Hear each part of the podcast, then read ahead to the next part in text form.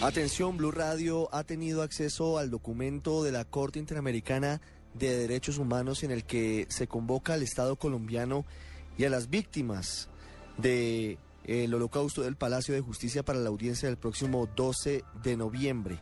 Son más de 35 páginas en las que se cita exactamente a 60 personas que tendrán que rendir testimonio antes de que la Corte defina si el Estado colombiano es o no responsable por la desaparición de 11 personas y por el asesinato del magistrado Carlos Horacio Urán durante los episodios del Palacio de Justicia. Entre los testimonios más destacados que serán escuchados en estas audiencias en Brasilia están el de César Rodríguez, hermano de Carlos Augusto Rodríguez Vera, administrador de la cafetería, el de Yolanda Santo Domingo, una de las torturadas en el Palacio de Justicia, Ana María Videgaín, esposa del magistrado Carlos Horacio Urán, el exministro Jaime Castro Castro, Marianel Fidías, denunciada por falso testimonio, y ese testimonio adicional es muy importante, el de el exdirector de la Policía Nacional, el general Óscar Naranjo, actual negociador del gobierno colombiano ante la guerrilla de las FARC.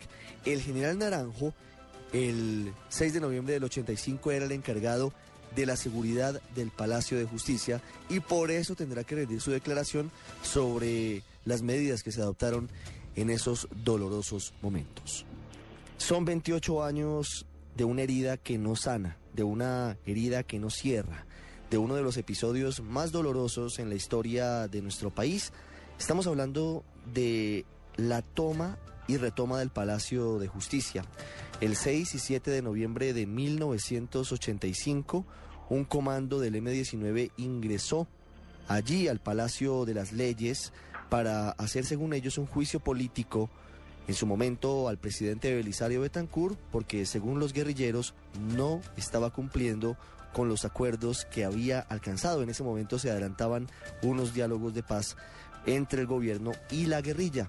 Todo esto desató una verdadera carnicería. Más de 90 muertos, muchos heridos y al menos 11 desaparecidos.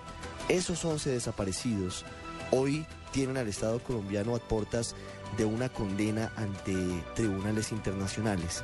En poco más de una semana se dará la audiencia pública ante la Corte Interamericana de Derechos Humanos del Estado colombiano, de las víctimas y los testigos para que los magistrados tengan suficientes elementos antes de determinar si el Estado colombiano es responsable por esas 11 personas, al menos, que un día salieron de su casa, estuvieron en el holocausto del Palacio de Justicia y nunca más se supo de ellas, ni vivas ni muertas. Está con nosotros Rafael Barrios Mendivil. Él es el abogado de algunos de los familiares de estos desaparecidos durante la retoma del Palacio de Justicia. Doctor Barrios, muy buenas tardes. Gracias por atender esta llamada del radar. Muchas gracias a ustedes por la invitación. Quisiera preguntarle primero qué significa que estemos a puertas de las audiencias públicas ante la corte más importante de la justicia interamericana por el caso de los desaparecidos del Palacio de Justicia. Bueno, aquí se concreta una esperanza para que se cuente la verdad, eh, se haga justicia y se repare a las víctimas, ya que este caso en el trámite internacional lleva más de 20 años, eh, de hecho es el caso más antiguo ante el sistema interamericano y de mayor connotación. Entonces, eh, lo que va a suceder el 12 y 13 eh, del mes de noviembre en la ciudad de Brasilia, en sesiones extraordinarias de la Corte Interamericana, eh, va a ser muy importante para las víctimas. Es por primera vez que la Corte tramita en audiencia pública un caso de Colombia por fuera de su sede en San José de Costa Rica y ante un país como Brasil que es una de las potencias mundiales. ¿Por qué en este caso las audiencias del caso por los desaparecidos del Palacio de Justicia se adelantan en Brasilia y no en San José de Costa Rica? Eh, la Corte acostumbra a celebrar audiencias extraordinarias por fuera de su sede. Eh, a mediados de octubre eh, se celebraron tramitaron en, Ciudad de México y eh, allí se trataron casos cuando esto pasa, casos que no pueden ser de México o en el caso de Brasil se tratará el del Palacio de Justicia, pero en ningún momento eh, puede ser eh, un caso del país anfitrión, en este caso Brasil.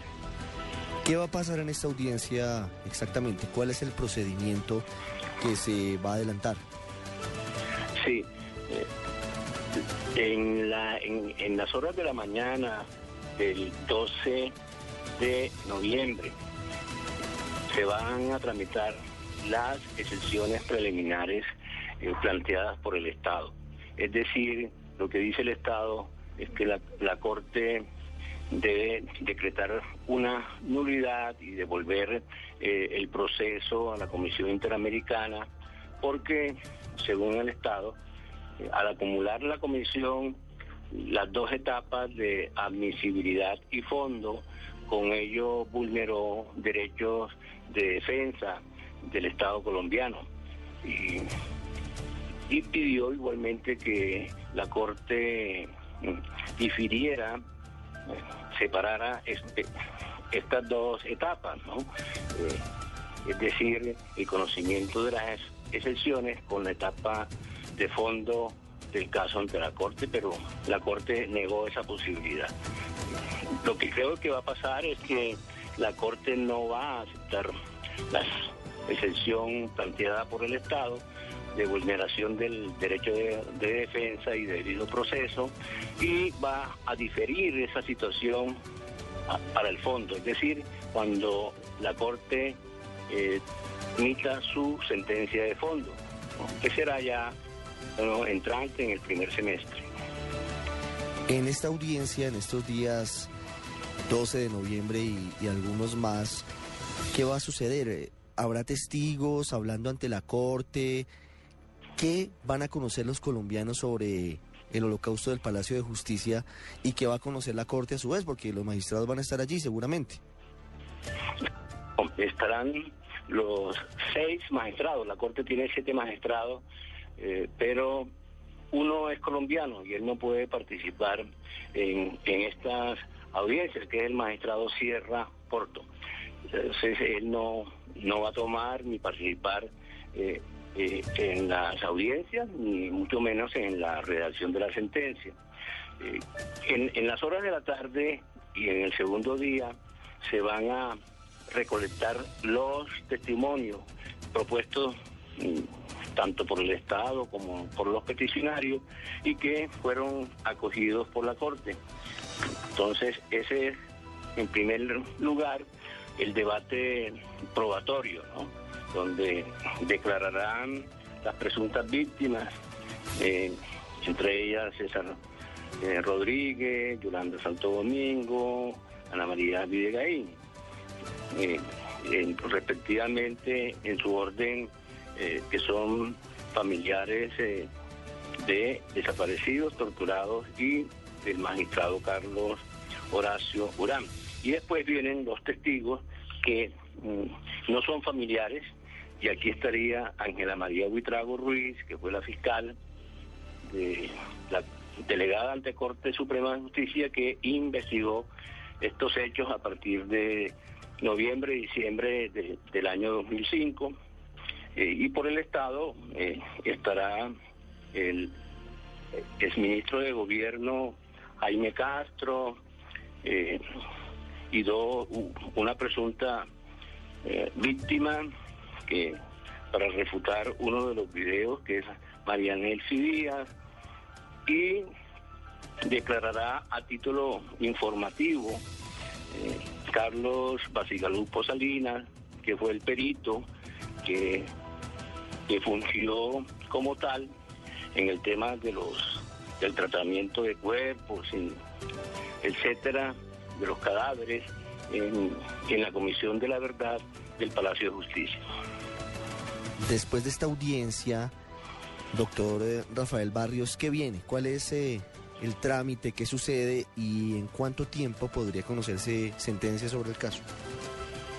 Después de la audiencia, hasta el 15 de diciembre de este año tenemos tanto el Estado como nosotros los peticionarios la oportunidad de presentar un escrito final. Ese escrito va a ser un recuento de los hechos del caso, los derechos violados, qué pasó en la audiencia, e igual mm, hará el Estado, y a partir de allí pasa el, el proceso, el caso para decisión de la Corte.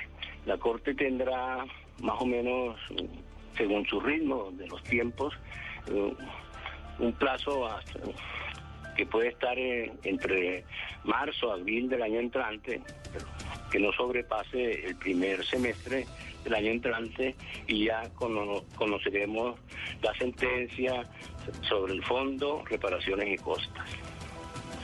¿Cuál sería, digamos, para que los oyentes entiendan el significado de que la Corte Interamericana de Derechos Humanos halle responsable al Estado colombiano por la desaparición de algunas personas durante la toma y, posterior recuperación del Palacio de Justicia. Obviamente estamos hablando de una de las posibilidades. La otra es que, no acepte los argumentos de los demandantes y, simplemente no se presente esta condena. Pero quisiera preguntarle por el primer escenario, ¿eso qué implicaciones tendría? O sea, en el primer escenario, que es el más, el, más probable que se va a presentar, es que eh, la Corte condene al Estado colombiano por la totalidad de las víctimas, es decir, por los desaparecidos del Palacio de Justicia, por los cuatro torturados y por la ejecución del magistrado Carlos Horacio Urán. Eh, allí, ¿qué pasa? Cuando se condena al Estado, eh, se ordenan unas reparaciones, pero entre otras la, misma sentencia, eh, que es un mecanismo de reparación, pero igualmente eh, que se investiguen todos los hechos, todos los responsables, tiene el reconocimiento público de, responsabilidad internacional, eh, se ordenará igualmente construcción de placas, de monumentos, en fin, el tema de recuperación de la memoria, siguiendo ya los parámetros ha trazado la Corte colombiana, eh, perdón, la Corte Interamericana de Derechos Humanos, en otros casos eh, sobre Colombia, que son 13, que ya, han, ya tienen sentencia eh, de la Corte Interamericana.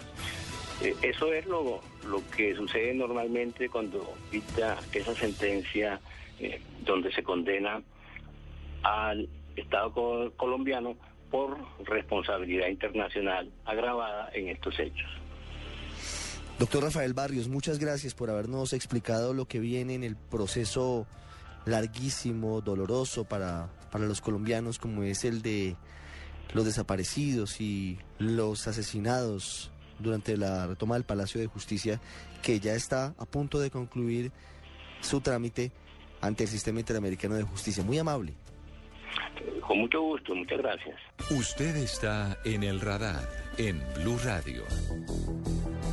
Casi tres décadas después de la toma y retoma del Palacio de Justicia, Colombia es otro país completamente diferente. Lo que no cambia es el dolor y la herida que hay todavía por la incertidumbre frente a lo que realmente ocurrió ese 6 de noviembre de 1985 y sobre todo la incertidumbre frente a los desaparecidos desde ese momento.